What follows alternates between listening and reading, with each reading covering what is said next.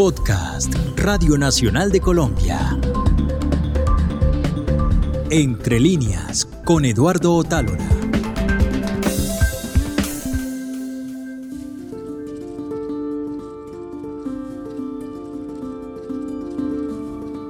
Una vez escuché a un poeta decir que los escritores se dividían en dos grupos, los poetas y todos los demás. Como me pasa casi siempre, en ese momento no entendí. Aún ahora, creo que no termino de entender lo que dijo, pero me aventuro a hacer mi versión de sus palabras. Una cosa es leer poesía y otra cosa es leer todo lo demás. Ese es el único recuerdo que conservo de mi infancia en Santa Rosa de Osos. La poesía suena y entonces es importante escucharla en voz alta. Yo deseo estar solo. El suplicio del tántalo, por inhumana, se lo dejo a la palabra Dios. Pero también resuena, y por eso hay que releerla mentalmente y quedarse empantanado en un verso hasta que afloje su esencia. La poesía se puede leer en cualquier parte, pero es egoísta. Apenas una línea nos atrapa, el mundo desaparece y se corre el riesgo de tropezar si se tiene la insana costumbre de leer caminando, o de que se enfríe la comida o incluso de que se nos olvide comer. Pero también leer poesía puede ser repelente. Confieso que hay veces en las que no encuentro nada en las palabras y me embarga una modorra de tierra caliente que me invita a una siesta. Eso me hace pensar que disfrutar la poesía va más allá de leer y comprender, que es como entrar en una nube sin saber cuál aire nos va a tocar respirar. Sí, Leer poesía se parece a respirar. ¿Y quién mejor para hablarnos de la poesía como respiración que Piedad Bonet, una de las escritoras más importantes de nuestro tiempo? Ella nos acompañará durante dos episodios de Entre líneas, porque la conversación fue larga y profunda. Mal haría en cortarla. Empecemos esta charla preguntándole sobre Amalfi, ese pequeño pueblo antioqueño en que nació y en el que se cuenta, en 1949 cazaron un tigre, que en realidad era un jaguar razón por la cual sus habitantes recibieron desde esa época el epíteto de Tigres de Amalfi, tremendo calificativo que ya trae su aire poético.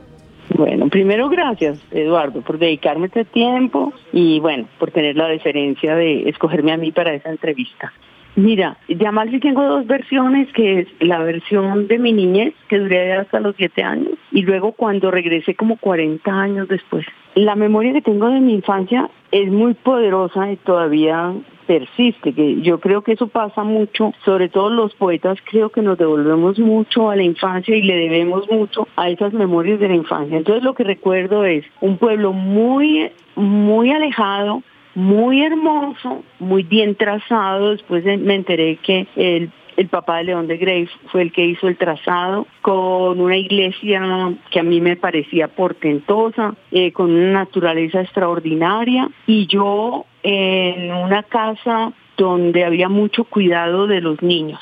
O sea, mi mamá, una persona muy dedicada a los niños. Luego entendería que mi mamá había sacrificado toda una carrera de maestra porque el, el contrato matrimonial como que exigía una cosa de esa naturaleza. O sea, la maternidad de mi mamá tuvo un precio que fue renunciar, digamos, a sus propios intereses y a, y a sus propios sueños. Y por lo demás, una sociedad clasista y racista. Yo ya alcancé a percibir todo eso cuando era muy niña. ¿sí? Creo que la sociedad antioqueña está fundada sobre esa base del, racismo y del clasismo.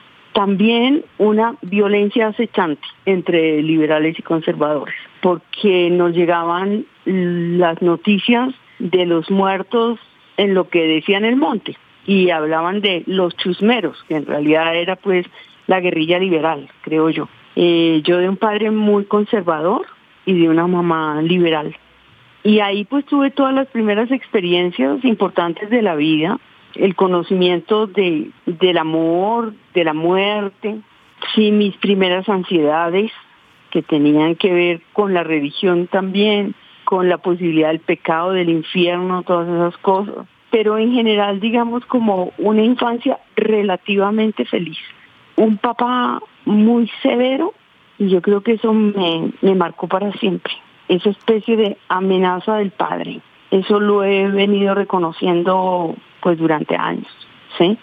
Un hombre muy bueno y sin embargo como con la idea de que ser padre era hacer unas exigencias que incluían mucho rigor y castigo. Y como ya era una niña frágil, me acuerdo que no quería ir al colegio, me acuerdo de mis propios miedos. Sí, y luego pues hago esa transición a Bogotá. A los ocho años llegué a Bogotá. Amalfi es un municipio del nordeste antioqueño, frío y rodeado de abismos. Una parte importante de su historia tiene que ver con la llegada del ingeniero y geógrafo sueco Carlos Segismundo de Greif, quien en equipo con el profesor Antonio Aguilar diseñó el trazado urbanístico del pueblo. Y esto es importante porque ese inmigrante es el primer ancestro de la familia de Greif, a la cual pertenece el poeta León de Greif. Cuando la familia de Piedad llegó a Bogotá, ella entró a un colegio de monjas. Como era de esperarse, no se acopló a lo que esperaban de ella y sus padres, desconcertados por no saber qué hacer con esa niña, decidieron enviarla a un internado. Le pedí a Piedad que hablara sobre ese evento y que nos explicara si tiene alguna relación con su camino hacia convertirse en poeta. Aquí está la respuesta que anticipo tiene tanto de bella como de dolorosa. Pues mira que es que todo está muy muy trabado porque yo tuve siempre la sensación de estar fuera de lugar. Entonces era muy precoz. Como a los 12 años yo ya tenía muchos amigos. Tener amigos hombres era como entrar en peligro. Entonces eso era como también un, un lugar prohibido. Y a mi casa empezaron a llegar como muchos muchachos que me invitaban a patinar y no sé qué, pero siempre estaba como en una línea de riesgo, o eso era lo que me hacían sentir. Y como yo era muy espontánea en, ese trato con ellos, las monjas empezaron a hacerme sentir también que estaba como al borde del pecado. Y en el colegio como era bastante rebelde y como yo creo que sui generis, ¿Por qué lo sé? Porque mis compañeras de colegio de quinto de primaria se acuerdan todavía de mí y me escriben y me invitan a reuniones y cosas así a las que yo no voy pues porque yo no siento que tenga ningún vínculo, pero tienen como una memoria muy precisa de quién era yo. Entonces yo yo debía tener como un liderazgo de alguna naturaleza, que creo que era como pernicioso más bien, ¿no? No, no un liderazgo hacia la el cumplimiento del deber, sino más bien como a, a lo otro. Entonces, generé como una rebeldía muy grande. Eh, estas monjas que eran agustinas misioneras españolas, monjas, o sea, yo no puedo decir de ellas nada particular, sino con una visión muy cerrada del mundo y muy poco, digamos, estimulantes de, de la intelectualidad. Y bueno, entonces me echaron de ese colegio cuando yo tenía 14 años y ahí mi mamá, que yo creo que no sabía qué hacer conmigo, me mandó a un internado en Bucaramanga. Y no recuerdo ese desprendimiento del hogar como con dolor, no, sino como con expectativa de una cosa distinta, rara, extraña que me esperaba allá. Pero yo ya cargaba con una úlcera duodenal. Eh, que me había empezado aquí. Y es que yo estaba rompiendo muchos lazos, pero eso lo entendí mucho más tarde. Yo empecé a cuestionar el autoritarismo de mi papá, el autoritarismo de esas monjas, empezaba a dejar de creer en Dios o por lo menos a poner en duda todo el aspecto religioso. Probablemente me interrogaba sobre mí misma, me sentía una persona que tenía culpa de algo. Y cuando llegué allá, esta enfermedad se desató. Y tengo recuerdos muy dolorosos que ahorita pienso consignar en un libro. Es el, el libro que me está asediando es ese, un libro de carácter autobiográfico porque me, me acuerdo acostada como en ese enorme dormitorio lleno de camas. Y yo a las dos de la tarde acostada ahí porque estaba enferma. Me acuerdo de vomitar mucho. Me acuerdo que me sacaba mi acudiente, que era una pariente, y me llevaban al médico. Me llevaron al psiquiatra, que eso era una cosa rarísima y mi papá se oponía a que me llevaran allá porque todos esos prejuicios, ¿no? Sobre la psiquiatría y la psicología. O sea que generé una ansiedad muy grande, probablemente una sensación de abandono también, no lo sé. Pero por otro lado, también la convivencia con un montón de seres humanos muy distintos a mí, que venían de otras regiones muy distintas, de La Guajira, de Barranca Bermeja, pues del entorno de Bucaramanga, hice algunas amistades importantes. Allí me hice amiga de la que era de novia de Pablo Gallinazos, el cantante eh, de los años 70, que cantaba esa canción que se llama Boca de Chicle. Y él era un joven de la Universidad Industrial de Santander que tenía que ver con el periódico y allá me publicaron mi primer poema. O sea que yo tenía 14 años y medio cuando publiqué ese primer poema allí. Y encontré que, que el camino de la poesía era como posible. Ahí empecé a vislumbrar eso. Y nada, allá no duré sino un año, porque yo creo que mi mamá se arrepintió de haberme mandado a ese ostracismo, pero regresé muy aconductada. En realidad lograron domarme un poco y volví, error también, al mismo colegio de donde me habían echado, ¿sí? Pero ya yo era una muy buena estudiante, era, siempre fui una persona con mucha curiosidad, sobre todo de lo que era humanidades, ¿no? todo lo que era literatura, historia me fascinaba, la geografía también me gustaba mucho y odiaba las matemáticas porque siempre tuve muy malos profesores de matemáticas. Aunque me enamoré de la física y la química en los dos últimos años del colegio, pero ya empezaba yo a tener muy claro que quería ser escritora. La otra cosa que me llamaba mucho la atención era el dibujo, porque fui siempre muy buena dibujante tengo como una rama familiar que tiene eh, el don del dibujo. Y, entonces también lo pensé, pero la intuición me funcionó bien porque yo creo que escogí lo que era. Y con la oposición de mi papá. Mi papá, que era un hombre de provincia, que había, digamos, construido una vida en Bogotá eh, con mucho esfuerzo y hacíamos parte de una clase media que muy rápidamente como que fue progresando. Él quería, pues, para nosotros oficios tradicionales o, o cosas que tuvieran estatus, que fuéramos economistas, médicos, ¿no? Y todos le fallamos, porque yo estudié filosofía y letras en la Universidad de los Andes, mi hermana estudió historia, mi otro hermano empezó estudiando arquitectura y se fue por el lado del teatro y ahora es un editor y mi hermano pequeño terminó estudiando cine. O sea, que algo hay en esa genética, digo yo, porque mi casa, en mi casa sí había libros y había un culto grande por el lenguaje. Sobre todo eso me acuerdo, como la corrección léxica, el gusto por las palabras. En algún momento de la conversación, Piedad contó que su mamá tenía vocación de maestra, pero que sacrificó esa profesión por dedicarse a las labores del hogar, algo muy común en la época. Sin embargo, Piedad y sus hermanos fueron incentivados a estudiar y les dieron todas las posibilidades para entrar en la universidad, buscando que tuvieran una vida profesional. Eso me pareció un tanto paradójico. ¿Por qué la madre sacrifica su vocación, pero anima a que sus hijos sigan las suyas? Entonces le pregunté a Piedad sobre ese aspecto. Escuchemos la respuesta, que dice mucho de cómo se ha transformado el mundo, pero también de lo lentos que se dan los cambios. Mira, mi papá y mi mamá hacen parte de una generación que creía firmemente en la educación como un factor de progreso. Por eso nos vinimos de Amalfi. Mi mamá de familia de maestros y mi papá de familia de maestros.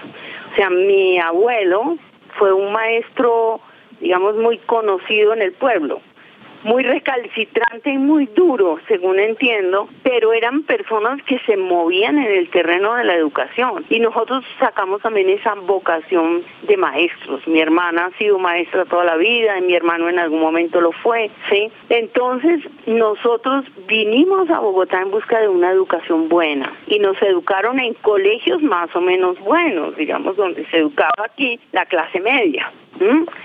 Y entonces para mi papá y mi mamá que nosotros fuéramos a la universidad era una meta.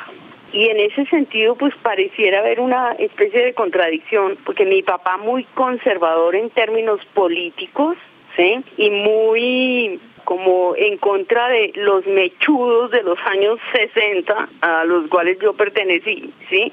Y a como a las malas costumbres que diría él, ¿no? Y como miedo a la marihuana y miedo a las manifestaciones estudiantiles, o sea, ese tipo de conservadurismo. Pero por otro lado, digamos, creyendo firmemente en la educación como un camino.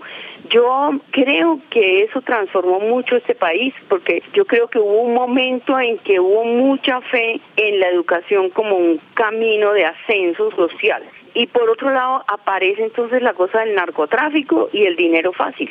¿Sí? En la misma sociedad en que yo me había criado, porque yo soy de un pueblo donde nacieron los hermanos Castaño y donde nació Monoleche y allá hubo paramilitarismo, y hubo guerrilla muy fuerte del Ejército de Liberación Nacional. Es más, creo que el paramilitarismo debió surgir como lucha contra el Ejército de Liberación Nacional. Y ese paramilitarismo se unió rápidamente con lo del narcotráfico, de manera que allá confluyeron todas esas fuerzas atroces y la violencia entre liberales y conservadores se convirtió, como en todo Colombia, en otro tipo de violencia. ¿sí? Y yo pertenezco como a una Antioquia diferente, que es la Antioquia del trabajo, del ascetismo, como de la disciplina. Nosotros fuimos creados en una enorme disciplina, nos levantaban temprano, nos obligaban a sacar buenas notas. Eso hizo de mí, digamos, una mujer con persistencia, con una ética del trabajo, por decirlo así. Tanto que me costó mucho trabajo aprender a disfrutar el placer en mi casa no se tomaba trago, por ejemplo. Mi papá era un enemigo acérrimo del trago. Y mi mamá era como de acostarse temprano y todas esas ideas como victorianas. Entonces yo cuando crecí y me encontré, digamos, en, en ámbitos sociales donde la gente se emborrachaba o fumaba marihuana o, o cualquier otra cosa, yo seguía con esa mentalidad puritana adentro y después entendí también que es que a mí me gusta mantener el control, que eso tenía que ver también con mis propios miedos, pero eso lo entendí, digamos, muy tarde en la, en la vida no he sido una persona que tome, digamos, tipo de riesgos que pongan en riesgo mi salud porque tuve esa salud frágil en la juventud, en la adolescencia, por, por esas ansiedades mías y porque en algún momento temí que me iba a volver loca.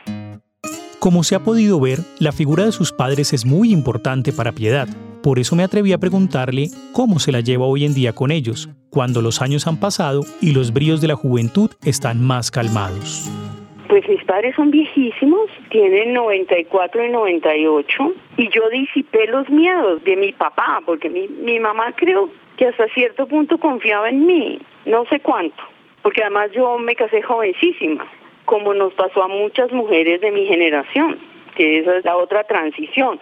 Como a mí me tocó, digamos, vivir a plenitud la idea de haga el amor y no la guerra. O sea, mientras estaban en la guerra del Vietnam, yo, yo acababa de ingresar en la universidad y de verdad que el amor libre para nosotros fue un camino, ¿sí? De liberación de los padres, comenzando por ahí. Entonces yo quedé embarazada, me casé, ¿sí? Y hoy en día, pues, como ellos ven que yo hice un camino relativamente recto, o sea, que tuve un hogar, que tuve unos hijos, digamos, en apariencia muy burguesa, porque eso es lo que todo el mundo verá en mí, una cosa muy burguesa. Bueno, yo tengo mis ideas al respecto que son un poquito complejas. Yo creo que yo soy una persona en discordancia con el mundo siempre y que lo que pasa es que esa ubicación burguesa me ha permitido hacer muchas cosas y obtener muchos logros. Entonces lo veo como una ventaja, digámoslo así. Pero mi mentalidad no es burguesa, pienso yo.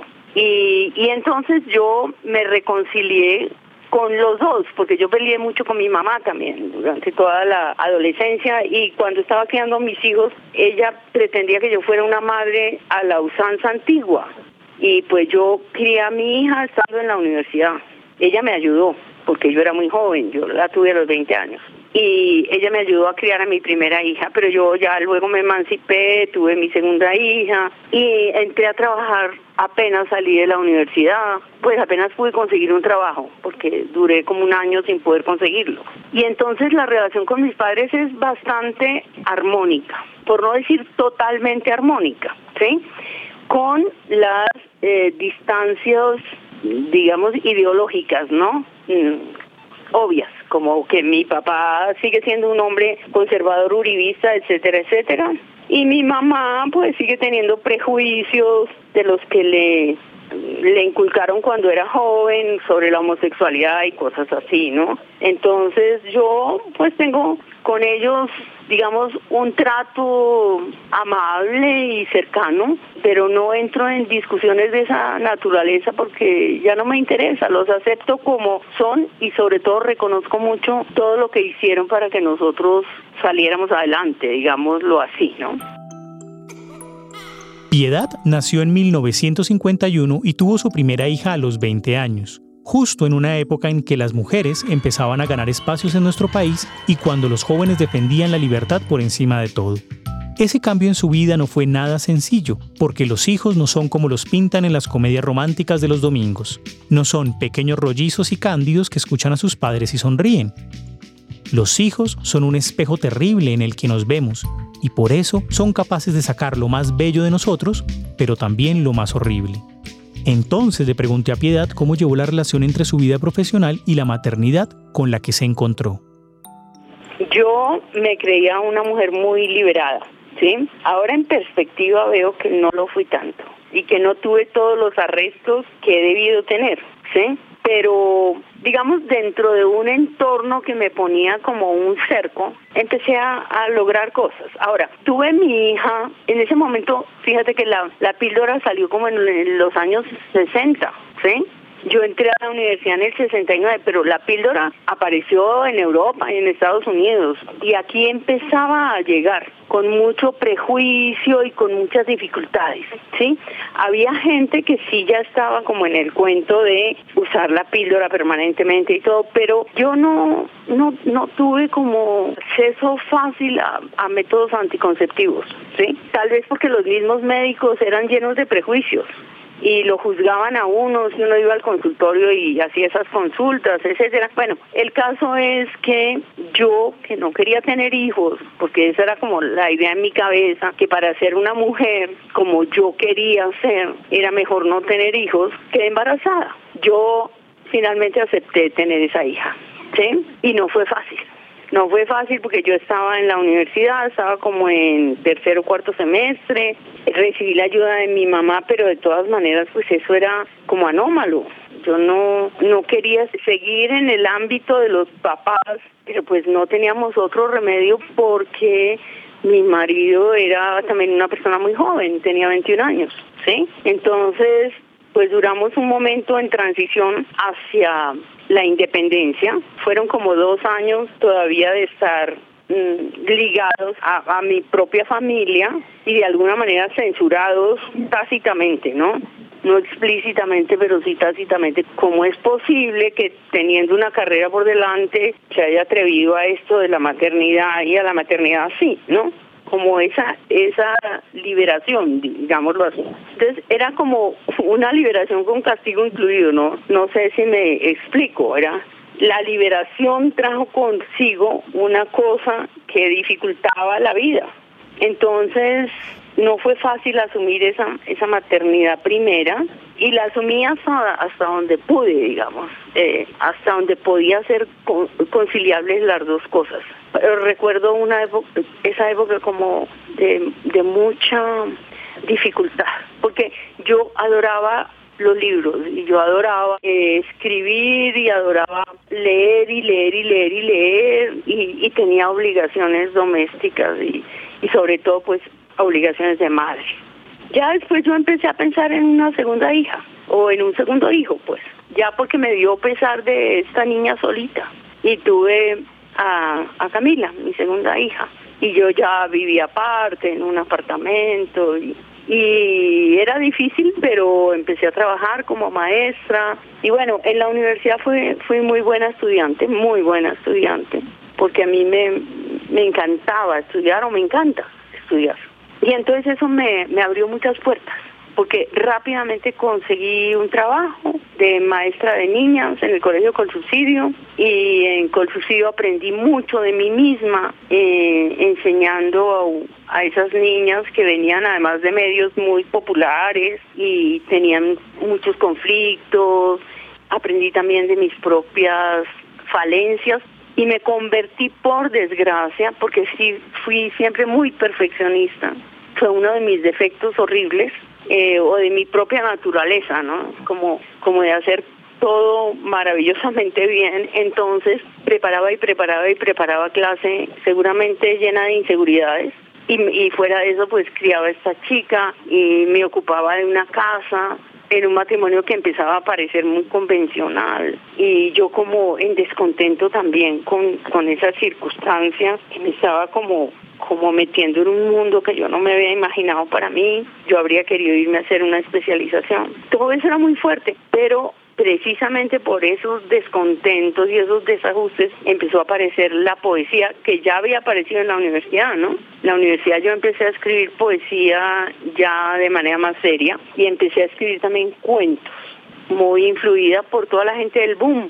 porque eso era lo que estábamos leyendo en los años 70 estábamos leyendo a García Márquez que había sacado Cien de soledad en el 68, creo, 67. Eh, estábamos leyendo a Vargas Llosa que empezaba a escribir esos libros extraordinarios que fueron sus primeros libros. Estábamos leyendo a Julio Cortázar. Eh, o sea, esa, esa literatura era una cosa muy, muy, muy estimulante. Y yo me había metido ya mucho en la poesía porque había descubierto a Machado, a los poetas españoles, de mano de mis maestros. Y entonces ya yo lo único que quería era eso en la vida. Entonces, pues de esas discordancias empieza a aparecer eh, la poesía, pero me iba a demorar mucho, mucho, mucho en publicar, porque no tenía ninguna confianza en mí mismo. No es raro esto que nos está diciendo Piedad, que la vida nos va llevando a la literatura, como si nos refugiáramos en las letras en un grito de auxilio por recuperar la libertad que se nos va tragando el mundo de las responsabilidades. Quizás por eso Vargas Llosa, en sus cartas a un joven novelista, habla de la rebeldía como uno de los motores de la escritura. En sus palabras, abro comillas, ¿qué origen tiene esa disposición precoz a inventar seres e historias que es el punto de partida de la vocación de escritor? Creo que la respuesta es la rebeldía. Estoy convencido de que quien se abandona a la elucubración de vidas distintas a aquellas que viven la realidad, manifiesta de esta indirecta manera su rechazo y crítica de la vida tal como es, del mundo real y su deseo de sustituirlos por aquellos que fabrica con su imaginación y sus deseos. ¿Por qué dedicaría su tiempo a algo tan evanescente y quimérico, la creación de realidades ficticias, quien está íntimamente satisfecho con la realidad real, con la vida tal como la vive? Cierro comillas. Volviendo a la conversación con Piedad, siento que eso que nos cuenta trae de fondo una melancolía de la vida, algo que me recordó ese poemario que publicó en 1996 y que se titula Ese animal triste. Se lo dije y entonces le pedí que habláramos de poesía, aunque todo el tiempo lo estuvimos haciendo, porque en la historia de Piedad, vida y poesía son lo mismo. Mi, mi relación con mi cuerpo ha sido siempre muy compleja porque siempre he tenido algún dolor, porque lo somatizo todo. Entonces tenía secuelas de como de esos trastornos que tuve a los 14 años y, y siempre me sentía en disonancia con el mundo eh, desde el punto de vista físico, como que y todavía me siento, porque por ejemplo toda la pandemia he estado padeciendo dolores de cual, o tinnitus, o a mí me aparecen unas cosas rarísimas. Entonces, por eso lo puse ese animal triste. Pero también, ahora que tú lo dices, ¿por qué? Porque sí había una tristeza en mí porque yo creo que la literatura siempre nace un poquito de la insatisfacción. Y entonces, como que la vida siempre es una lucha entre lo que ya no logré hacer y lo que quiero hacer. Y, creo que la vida siempre es una tensión entre esas dos fuerzas, ¿no? Y bueno, no sé, el mundo de afuera también un poquito lejos para una mamá que está con tres niños, ¿no? En ese animal triste hay un poema que se titula La Venadita y que está dedicado a Frida Kahlo. El poema empieza diciendo, De pura lástima y puro amor yo te regalaría mi cuerpo, venadita, yo que envidio el relámpago nocturno de tus cejas, tus manos con anillos, la voz india y tu cuello altanero de mestiza. Naturalmente, de leer un poema como este, siguió que le pregunté a Piedad cuál es su relación con Frida Kahlo y cómo se conecta el trabajo de ella con su poesía. Yo me leí una biografía maravillosa de Frida Kahlo en, en esos días. Y mm, era escrita por una mujer, aquí la tengo, pero no recuerdo el nombre, eh, de una mujer norteamericana. Y me impresionó tanto, primero, ese amor brutal por Diego Rivera y esos desencuentros permanentes con él, y también los dolores físicos tremendos de, de Frida Kahlo. Y no sé si yo ya había ido a México, creo que no, no sé, pero en algún momento yo estuve pues en la casa de Frida Kahlo, vi los arneses con los que la colgaban del techo. Había una relación entre los sufrimientos físicos de Frida y los míos, guardadísimas las proporciones, por supuesto, que lo de ella era tremendo, y también en que yo estaba construyendo un matrimonio con dificultades, porque los matrimonios siempre son difíciles, ¿sí? Por los papeles que le atribuyen a uno desde fuera.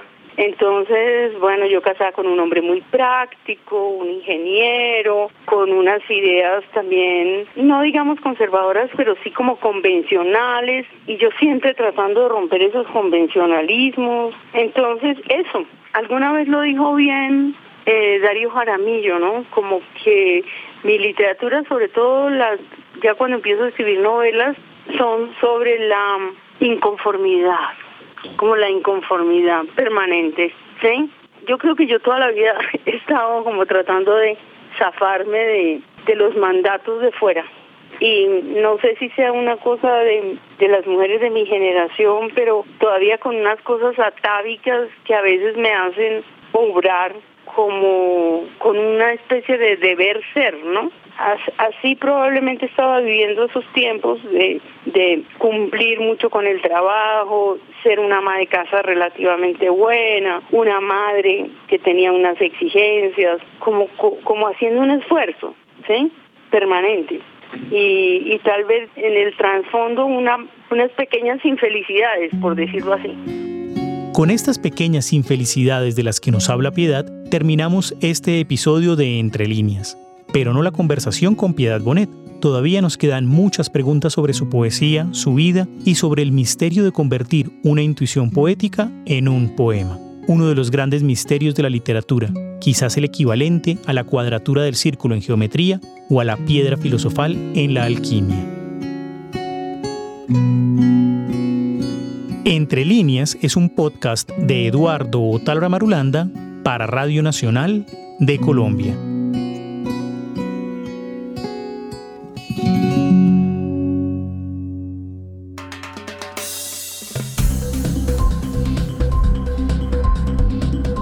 Este fue un podcast de Radio Nacional de Colombia.